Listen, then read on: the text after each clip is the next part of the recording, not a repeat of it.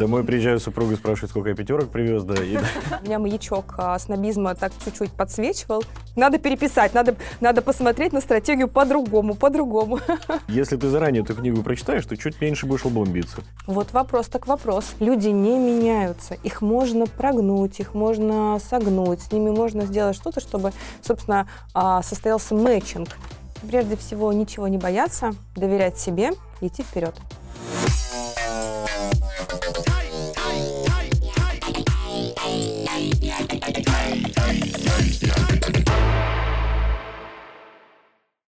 Всем привет! С вами подкаст «Создавая завтра», проект, в котором мы обсуждаем главные тренды в бизнесе, общаемся с интересными людьми и раскрываем секреты их успеха. А, меня зовут Мария, и сегодня в очередной раз я буду общаться со студентами Высшей школы бизнеса. Но не спешите выключать этот выпуск, если вы думаете, что вам уже давно поздно поступать в университет. Возможно, мы сегодня вас переубедим. И тема сегодняшнего выпуска снова за парту «Образование в магистратуре после долгого перерыва». А, о том, каково это обучаться в магистратуре, будучи практикующим специалистом в очень крупной компании, нам сегодня расскажут наши гости. И со мной в студии Кирилл Коваленко, владелец продукта в Департаменте поддержки бизнеса торговой сети «Перекресток», и Полина Санникова, руководитель управления развития каналов и компаний в торговой сети «Пятерочка». Здравствуйте. А, добрый день, коллеги. Большое вам спасибо, что сегодня к нам присоединились. А, я вас уже так немножко коротко представила, но хочу вас попросить дополнительно рассказать о себе, о том, чем вы занимаетесь, а, где учитесь и как пришли к такому решению. Ты начнешь, Полина, или... Давай. Еще раз, меня зовут Санькова Полина. А, я работаю в управлении развития каналов и компаний торговой сети «Пятерочка». Мое управление находится в департаменте монетизации, в стратегическом маркетинге. А, направление занимается тем, что развивает каналы коммуникации с клиентами «Пятерочки», и мы предоставляем максимально релевантные коммуникации в удобное время и в нужный час.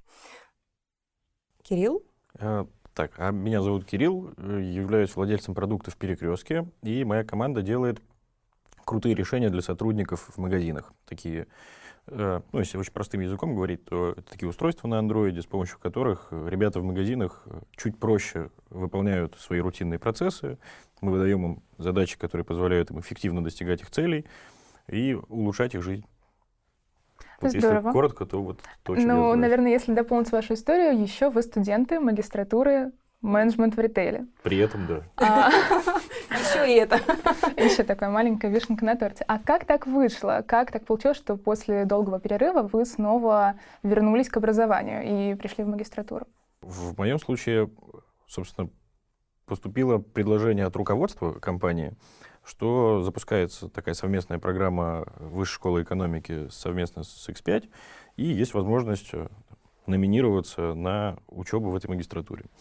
Э, со своей стороны, посмотрев учебный план, общавшись с несколькими преподавателями, потому что так получилось, что с, несколькими был знаком, э, я понял, что это то, что нужно мне для моего развития, которое я себе рисую как план на ближайшие несколько лет. И собственно, так я оказался здесь, пройдя определенный конкурс. Кстати, не самый простой, на удивление. Мы постоянно сталкиваемся с а, изменяющейся реальностью. Мы постоянно получаем новые вызовы, на которые мы должны достойно ответить. И непрерывность обучения — это та а, важнейшая часть и необходимость, которую мы должны постоянно в себе воспитывать, а, этим заниматься, развиваться. А, гости пятерочки — это люди всех возрастов, это большая часть населения, нашей страны, у которых есть разные потребности. И когда я смотрела, куда же поступить, и менеджмент в ритейле оказался реально перспективным направлением, которое поможет ответить вот на вызовы а, современного общества, куда мы идем, куда мы движемся, и как удовлетворить потребности, как сделать а, лучшие сервисы, лучшие решения, как помогать людям и делать их жизнь лучше. А как вообще на эту новость отреагировали ваши знакомые, друзья, может быть, семья, когда вы объявили, что вы возвращаетесь к обучению? Слушайте, ну, все очень, кстати, позитивно к этому отнеслись. Понятно, с некоторой улыбкой первое время. И до сих пор я там уезжаю с работы, команде говорю, что я поехал пятерки получать. Э, домой приезжаю. набор шуток Домой приезжаю, супруга спрашивает, сколько я пятерок привез, да. И так каждый день. проверяет. Но в целом э, все понимают, что это какое-то не шутливое образование, а действительно образование, которое позволит сделать э, следующий шаг в карьере, возможно. И все относятся к этому, ну, я бы сказал, с уважением, наверное. Ну, это же еще очень большой труд. Пусть образование как бы вечернее, и программа построена так, чтобы как раз люди могли одновременно и работать, и обучаться. Но после шести вечера, после тяжелого трудового дня приехать и отсидеть еще несколько пар, еще, может быть, сделать пару проектов домашних, это, мне кажется, такой неплохой челлендж. Как вы с ним справляетесь? Единственная проблема, что в сутках 24 часа, больше проблем нет. И для человеческого организма нужен сон хотя бы 4-5 часов в сутки. Вот это единственное, что омрачает наше существование, к сожалению, в текущих условиях. Все остальное прекрасно. Вот мне звонит большое количество знакомых, которые тоже выбирают, куда поступить, что делать, рассматривают разные программы, потому что не всегда бизнес-образование, оно а, дает а, тот необходимый пласт для старта, для размаха крыльев, для полета, который там необходим для решения каких-то конкретных целей конкретного человека. И очень много меня спрашивали про какие же есть а, программы в магистратуре высшей школе экономики. Я рекомендовала обратиться вот а, к Александру Валерьевичу, который смог бы снавигировать, куда же посмотреть, где же посмотреть, что же почитать, э, где же найти эту информацию. Ну вот вы одновременно обучаетесь с ребятами, которые, по сути, многие из них только что закончили бакалавриат. Им там 22, 23, 20 лет. А, и насколько вам вообще интересно? Насколько информация, которую вам дают, она действительно для вас нова и полезна, и вот не бывает ли вам скучно, сидя на парах, с учетом того, что у вас такой классный, огромный практический опыт? Я от себя хочу сказать, что мне с ребятами скорее даже интереснее, потому что вот сам, с, с профессионалами, специалистами своего дела мы взаимодействуем ежедневно, а возможность пообщаться с молодыми ребятами со свежим взглядом и где-то даже не замыленным взглядом профессионально, это, наверное, даже воз, скорее возможность, чем, э, чем что-то там, плохое, что вызывает скуку или подобное. А, помимо этого, э, хочется добавить, что у нас все-таки э, группа, она такая очень разрозненная получается. Вот, условно, на сегодняшний день, мне кажется, процентов 30 это все-таки такие матерые специалисты. Я говорю, мы профессионалы. Процентов 60, процентов 60 это вот такие молодые ребята, про которых вы рассказали. При этом практически вся учеба строится так, что мы не индивидуально учимся, а учимся все-таки в группах, и в группах стараемся перетусовывать э, так, чтобы были одновременно и молодые, и постарше в каждой группе. И это тоже, кстати, очень интересный вызов. Поэтому я с огромным удовольствием на это смотрю и прям получаю от этого, кажется, какую-то такую э, позитивную, положительную энергию от молодых ребят. Да, еще достаточно интересные вещи э, в качестве обратной связи. Э, условно, я смотрю на проект, я легко сделала бы его раз, два, три, четыре, пять. У меня есть уже выстроенный процесс, и в то же время ребята говорят, а давайте попробуем вот так. А еще есть такой, и это крутой челлендж, я поддержу Кирилла, потому что у тебя постоянно меняется видение ты постоянно смотришь а, на те же вещи, которые ты делаешь миллион раз, условно, какие-то там презентационные истории, которые ты условно делаешь, у тебя есть понимание в голове шаблона, а тут тебе ребята говорят, а мы считаем, что нужно сделать вот так и ты прислушиваешься. Ты говоришь, о, классно, Вы давайте... прислушиваетесь? По... Конечно, да. Мы же пришли за тем, чтобы слушать и слышать друг друга. Это важно. То есть если у нас не был бы прокачан скилл слышания друг друга, то, наверное, нам стоило бы заняться чем-то другим. Мы стараемся прислушиваться. Правильно сказать так.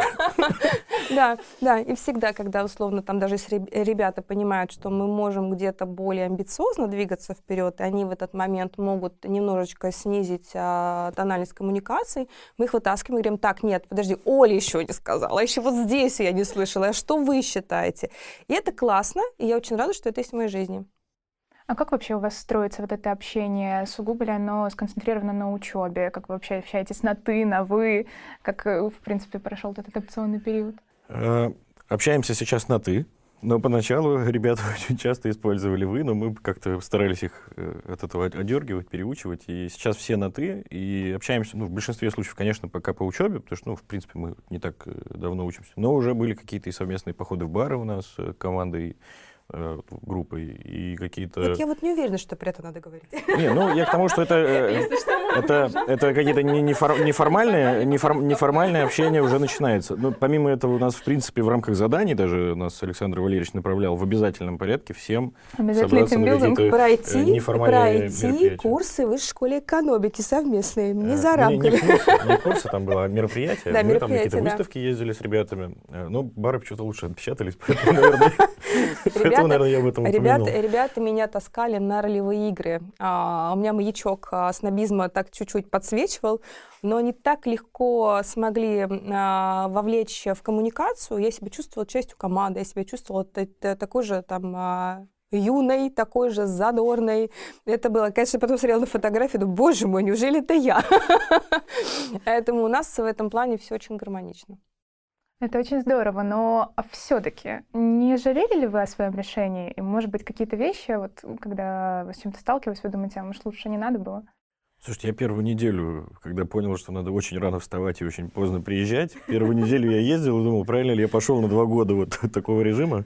Но как-то буквально пара недель, и сейчас я прям с огромным удовольствием э, еду в университет. И вот даже, э, по-моему, прошлой неделе у нас была, с, с, Тяжелая, когда да. был экзамен, и потом всю неделю не было занятий. Я даже успел заскучать э, по вот этому режиму, когда надо рано-рано встать, вечером поехать на лекции или на какие-то семинары, поделать домашние задания с командой. Поэтому... В утренние скорее, часы. Скорее, я скорее, скажем так, вижу в этом пользу. Это высвободило, ну, точнее, заняло, наверное, то время свободное, которое я мог пустить куда-то не туда. А сейчас я каждый день получаю новые знания, каждый день какие-то вызовы, каждый день какие-то домашние задания. Кстати, их, ну, стоит отметить, невероятно большое количество. Э, это скорее но, в перечень это, плюсов или минусов? Ну, это скорее хорошо. Ну, то есть это поначалу тяжело, вот то, о чем вы спрашивали, не пожалели, но со временем понимаю, что это заставляет и чуть голову по-другому работать. Потому что мы привыкли там выполнять конкретные задачи на работе.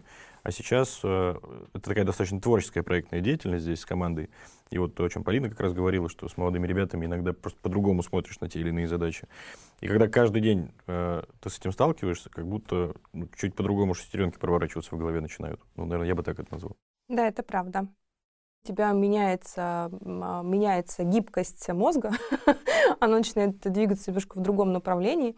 Если до обучения ты посмотрел бы на, на все что у тебя происходит в жизни, и решила бы это одним путем, то сейчас есть вариативность, и вариативность безгранична.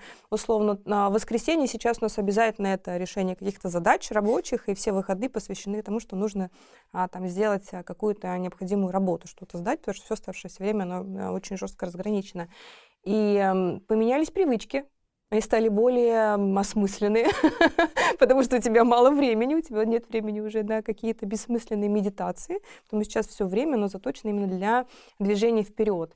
И это вот а, такой темп-ритм очень интересный, когда сейчас а, происходит а, достаточно много изменений, а, ситуация нестабильна, и вот этот жесткий ритм, он позволяет не впадать в уныние, не расслабляться, он держит на плаву и заставляет двигаться. Кто-то там активно занимается спортом, и там когда каждый вечер у нас вот такой спорт. Интеллектуальный.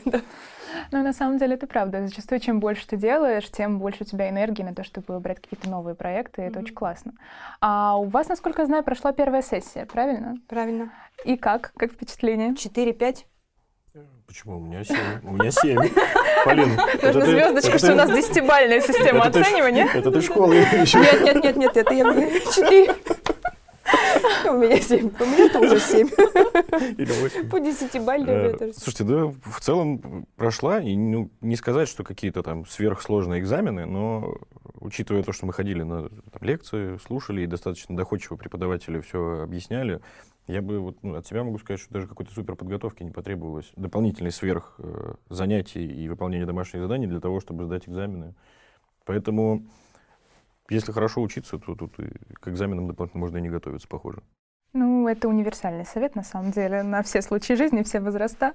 А вот вы сейчас сказали про преподавателей. А было ли такое, что преподаватели, которые работают с вами в аудитории, значительно младше вас, возможно, или у них как бы меньше экспертизы? И вообще, как у вас строятся взаимоотношения с э, преподавателями-семинаристами? У меня еще не было такого, что кто-то был младше или менее профессионален. Э, возможно, это будет в, послед... Когда-нибудь. в последующих, Возможно. на последующих предметах. Поэтому я бы не могу ответить, наверное, на, такой, на этот вопрос сложно. На текущий момент все преподаватели очень интересные. Я бы, наверное, тут хотел отметить как раз вот это один из плюсов э, учебы в магистратуре в этой, которую я для себя вижу. Очень интересные практики преподавателей. Я вспоминаю там свое первое высшее образование.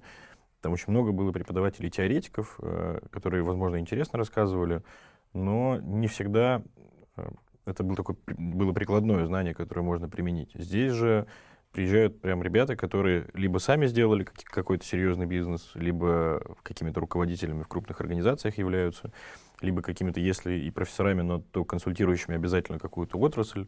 Поэтому вот именно преподавательский состав хотелось бы отметить и похвалить. И это вот э, те люди, которые, скажем так, вызывают желание учиться. Да, звездный состав. То есть это не только люди, которые там книжки читают, а люди, которые практикуют.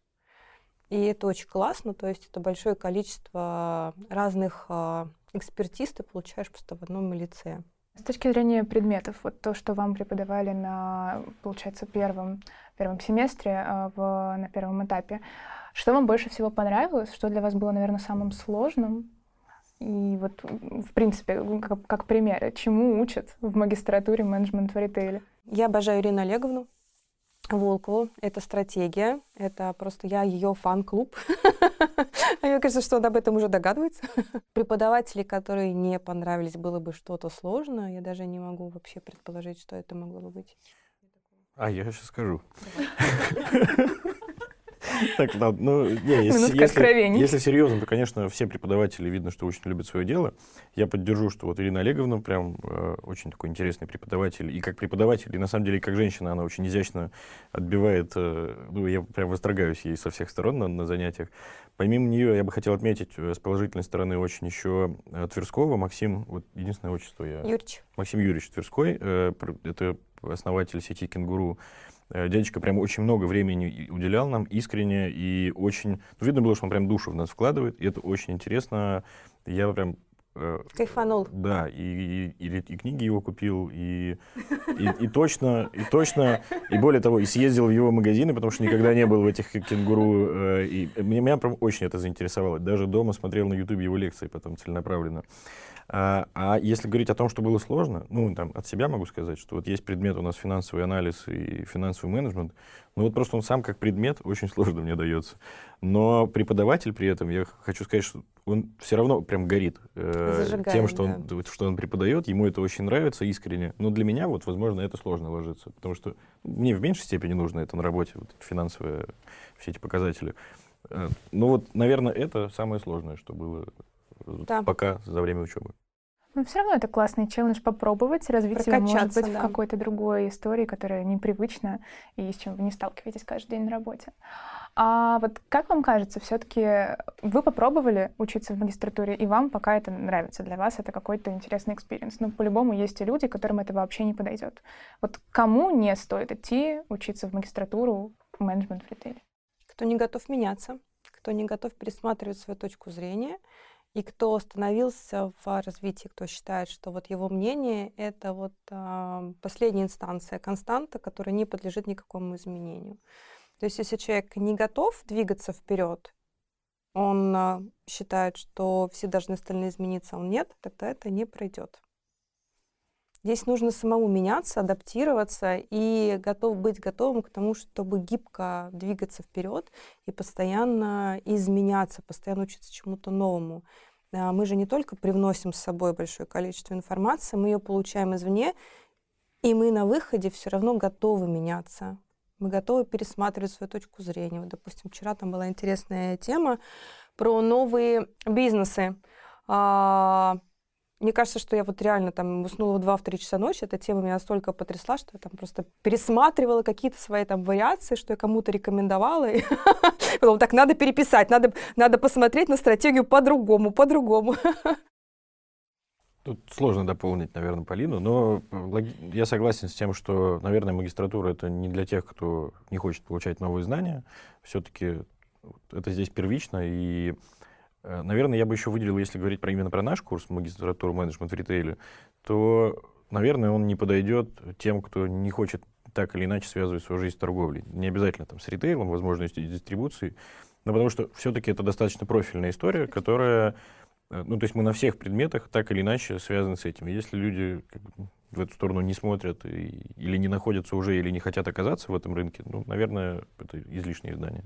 Потому что это уже такие... Ты никогда не знаешь, где ты захочешь оказаться. На самом деле, вот мы сегодня много говорили про магистратуру, про ваш опыт образования, но пока что мало поговорили про вас. и вашу такую личную историю. Расскажите чуть подробнее вообще, где вы учились, работали до этого, какой у вас вот был этот experience профессиональный, и как вы пришли вот к той точке, где вы сейчас находитесь? Я учился в... До этого первое высшее образование получал в Плешке.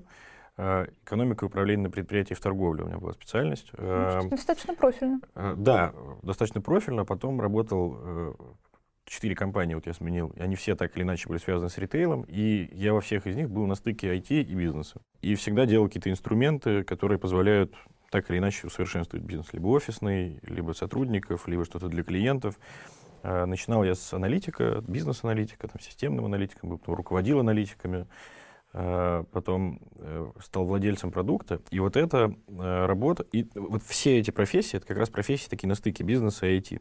И, наверное, у меня был всегда перекос некоторый в сторону IT, э, а вот и как раз во многом благодаря текущей магистратуре менеджмент ритейля я хочу помимо практических знаний подкрепить еще академическими знаниями именно вот бизнесовую часть, чтобы лучше видеть ну, как сейчас модно говорить, такой хели хеликоптер-вью, такой чуть взгляд сверху иметь, и чуть более правильные какие-то стратегические решения уметь принимать э, оперативно достаточно.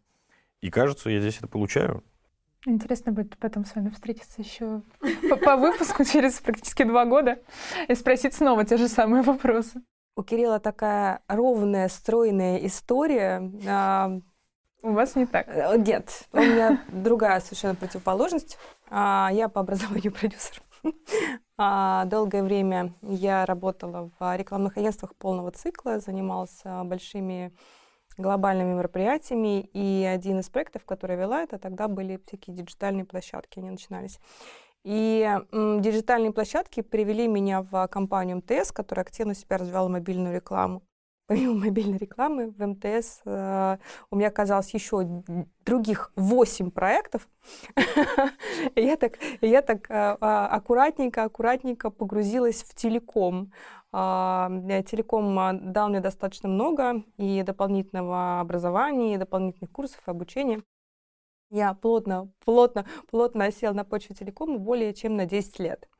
И э, из э, МТС я потом перешла в Мегафон, и карьеру в Мегафон закончила в позиции руководителя Омни. Вот, собственно, после руководителя Омни я оказалась в X5, где занимаюсь каналами коммуникации. И это моя прямая, так сказать, история несмотря на то, что когда-то было образование другое. И помимо каналов коммуникации, у меня еще большое количество историй, связанных а, с клиентами, с нашими гостями, которые приходят в пятерочку. Поэтому менеджмент в ритейле мне здесь тот дает базис, а, которого у меня не было, но который мне сейчас необходим для того, чтобы а, рассмотреть гостей с точки зрения ритейла, посмотреть с точки зрения бизнес-логики ритейла на эту историю. Она у меня была, но а, та точка зрения, которую я получаю сейчас, тот уровень, вот а, это было мое желание, чтобы поглубже погрузиться как раз в почву ритейла, потому что у меня есть а, другой, там, другие скиллы, другое образование, а здесь мне хотелось именно а, получить а, ту, ту, ту недостающую информацию, а, которая, которая мне требуется.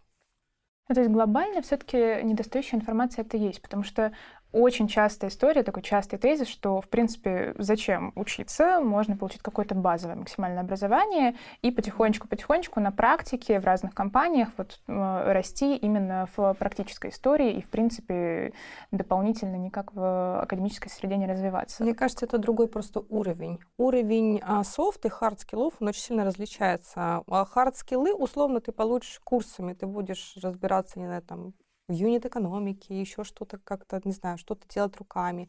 Но академическое образование дает те крутые софт-скиллы, которые тебе позволяют грамотно принимать нужные решения.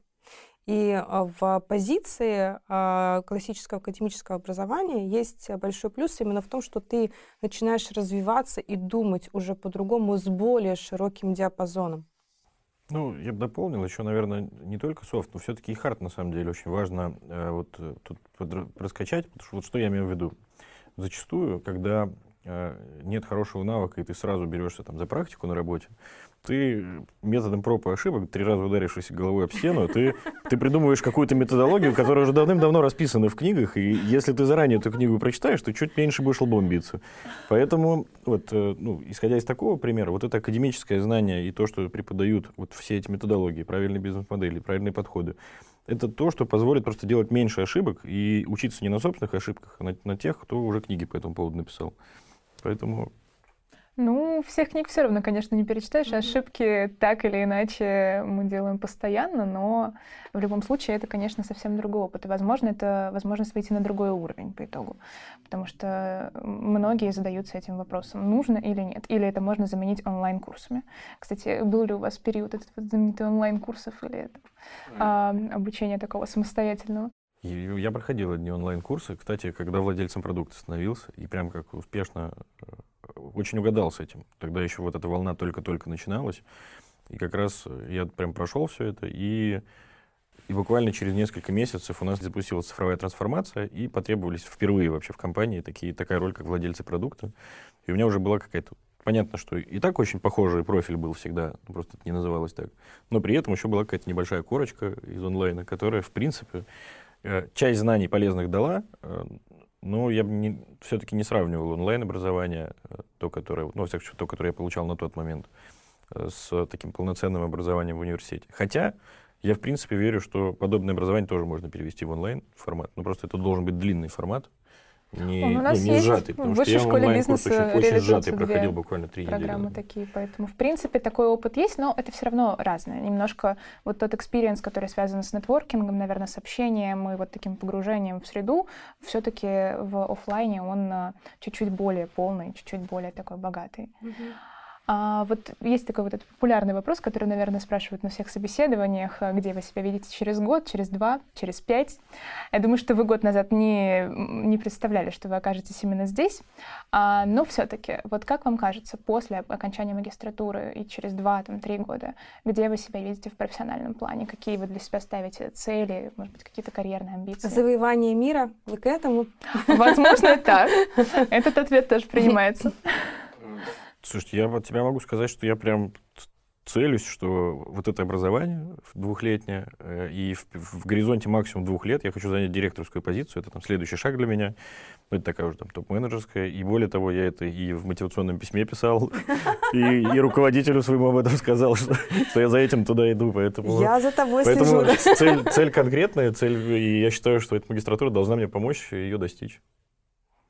А, глобально, амбициозно. Надеюсь, что так оно и произойдет. Уверена, что так оно и произойдет. Конечно. А, что я вы писали? Директор, руководитель управления, поэтому а, а для меня а, более важным является завоевание доли рынка, завоевание а, больших амбиций, когда ты понимаешь, а, что вы, куда вы двигаетесь, условно, там, проникновение там, моих KPI, это там, доля лояльных клиентов, это большее количество коммуникаций, это там, рост магазинов, рост отклика. И такие KPI, которые очень а, качественные, но а, они не выражаются в конкретно в том, какую позицию буду занимать. Они выражаются в том, что моя команда будет делать в этот момент. Я вижу развитие а, через а, развитие своей команды, через развитие компетенций команды, когда мы, команда сможет вырасти до того, чтобы двигаться дальше и завоевывать новые пространства, помогать а, там, X5 завоевать более крутые позиции, потому что я реально очень люблю компанию, потому что я вижу, что она делает, я вижу, как мы реагируем на изменения, я вижу, что есть внимание к человеку. Это очень сильно совпадает с моей миссией помощь людям и как мы можем сделать жизнь людей лучше.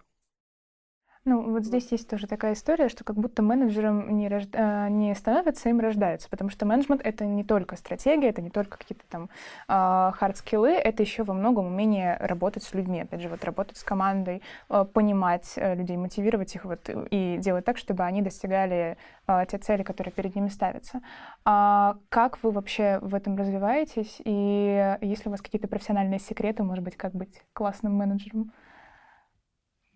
Вот вопрос так вопрос. вопрос. Нет, я, ну, вы, вы абсолютно правы с тем, что во многом это как раз работа с людьми, и, и как с командой, так и на самом деле не только с командой, но и с э, параллельной линейкой, потому что всегда взаимодействуешь с какими-то другими подразделениями. Но по поводу рождается, я бы, наверное, не сказал, что рождается. Наверное, здесь ну, какие-то базовые достаточно вещи, вот просто понятийно-человеческие, если соблюдать, если с уважением относиться к своим коллегам, с заботой о своих сотрудниках, то обычно со, такая вот часть взаимодействия, она достаточно просто выстраивается, и не надо рождаться для этого менеджера, ну, как кажется мне, во всяком случае. У нас с Кириллом, вот мы не зря вот все, вместе сегодня из той э, когорты людей, которые после большого перерыва пришла обучаться, а нас с Кириллом объединяет одно — это любовь к людям. Возможно, она объединяет всех, всех, всех, всех наших коллег э, в том числе. Очень важно понимать, а чего же